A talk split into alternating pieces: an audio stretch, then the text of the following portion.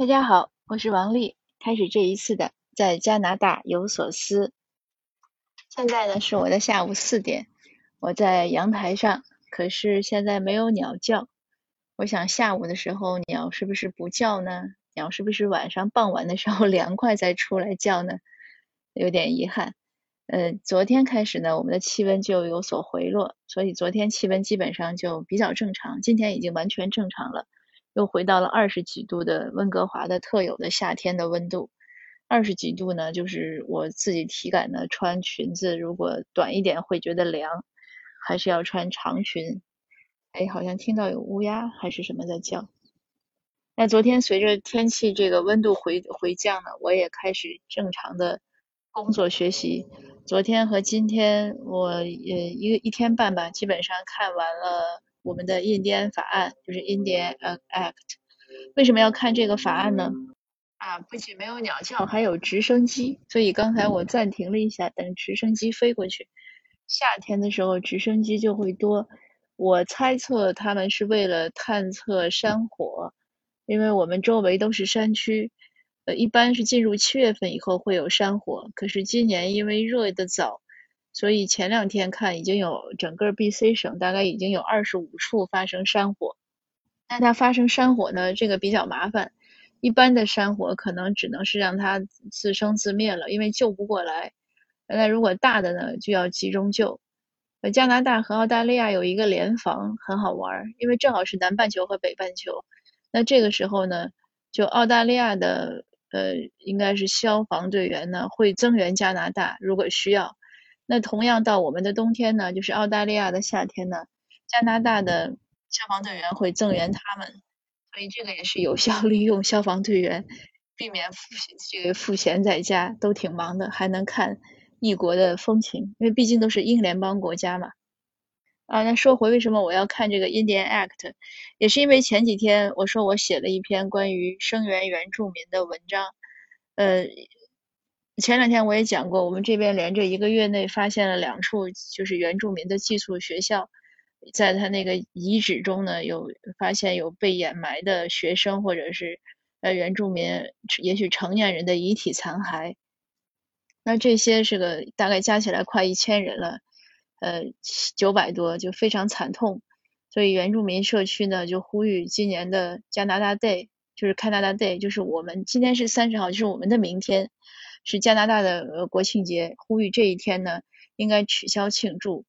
那这一天取消庆祝呢，其实也不只是今年在呼吁。我写文章的时候查了一下，一直呢原住民对这个日子就比较抵触，因为这个日子纪念的是加拿大所谓建国的时间。所谓建国呢，就是三个省，当时是三个省。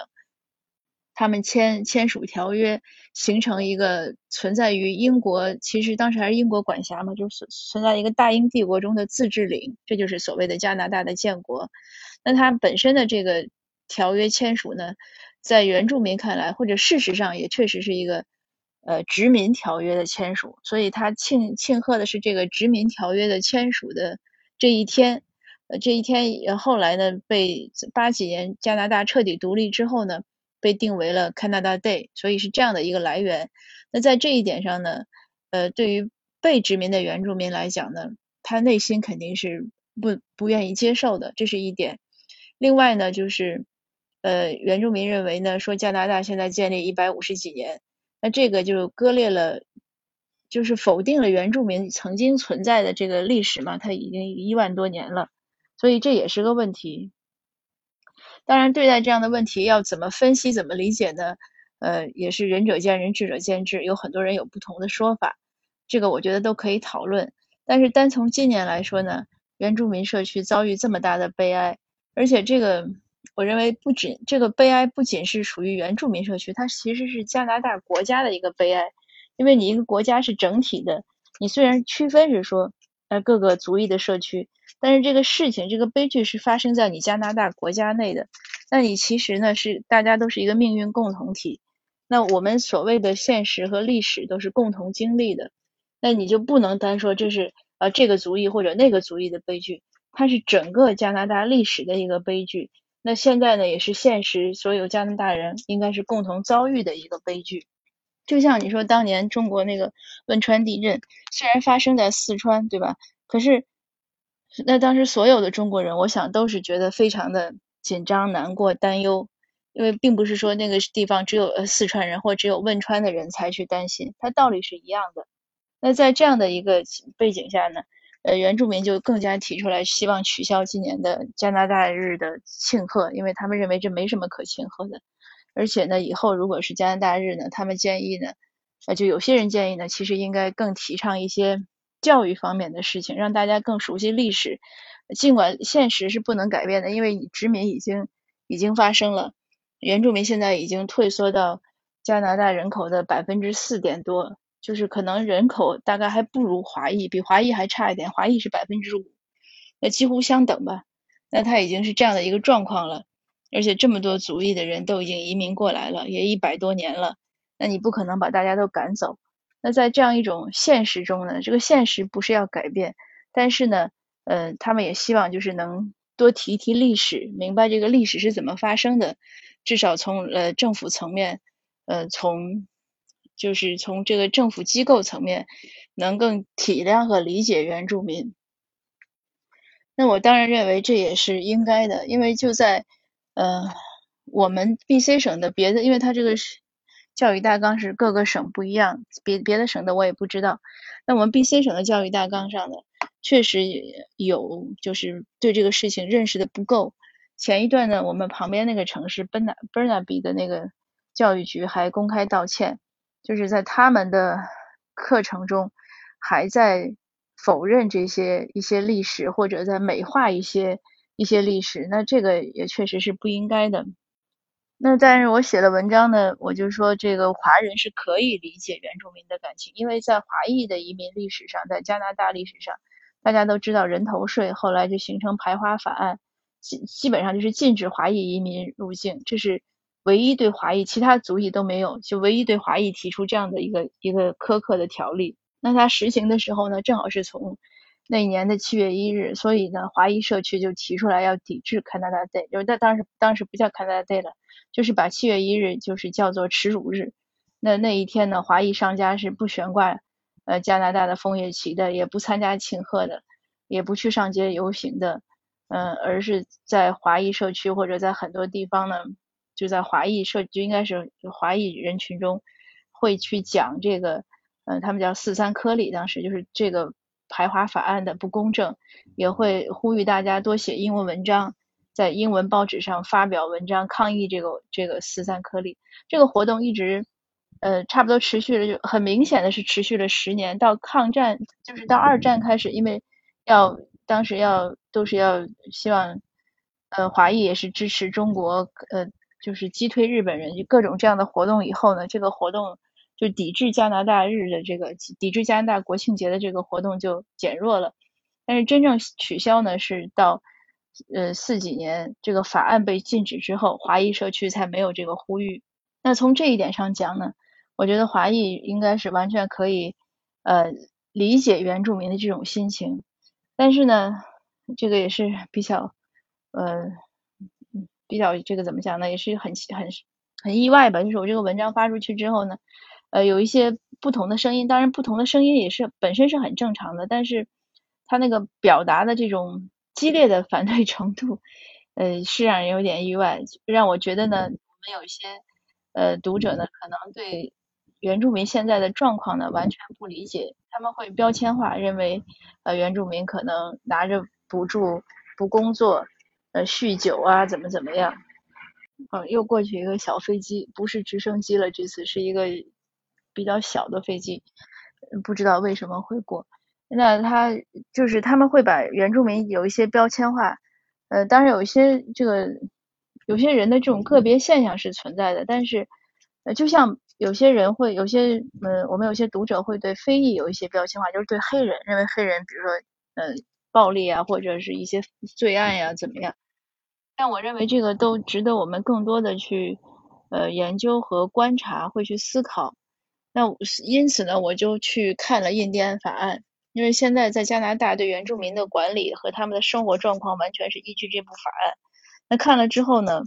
我感到许多呃让我震惊的地方，或者是呃，确实我我觉得这个法案有待改进的地方。但我现在呢，今天也不会讲这个问题，因为我还要更多的调查，我要去和原住民，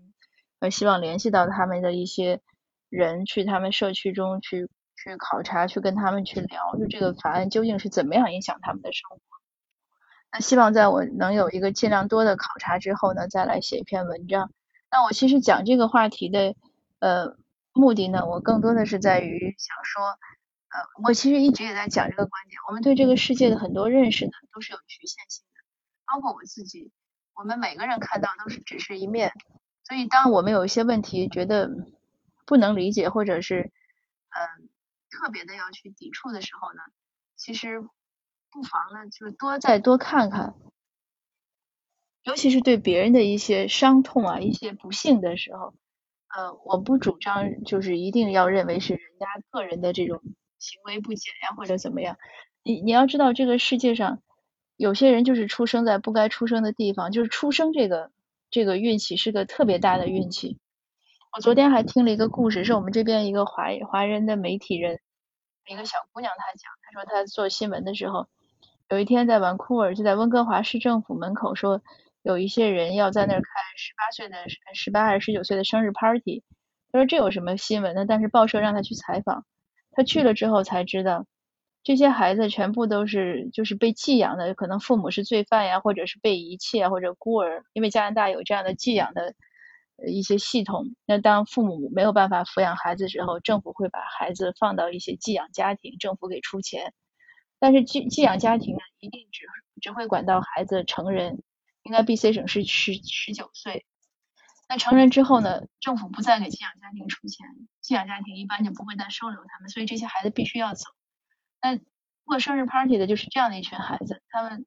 聚在一起，每个人都拿着这种黑胶的那种塑料垃圾袋，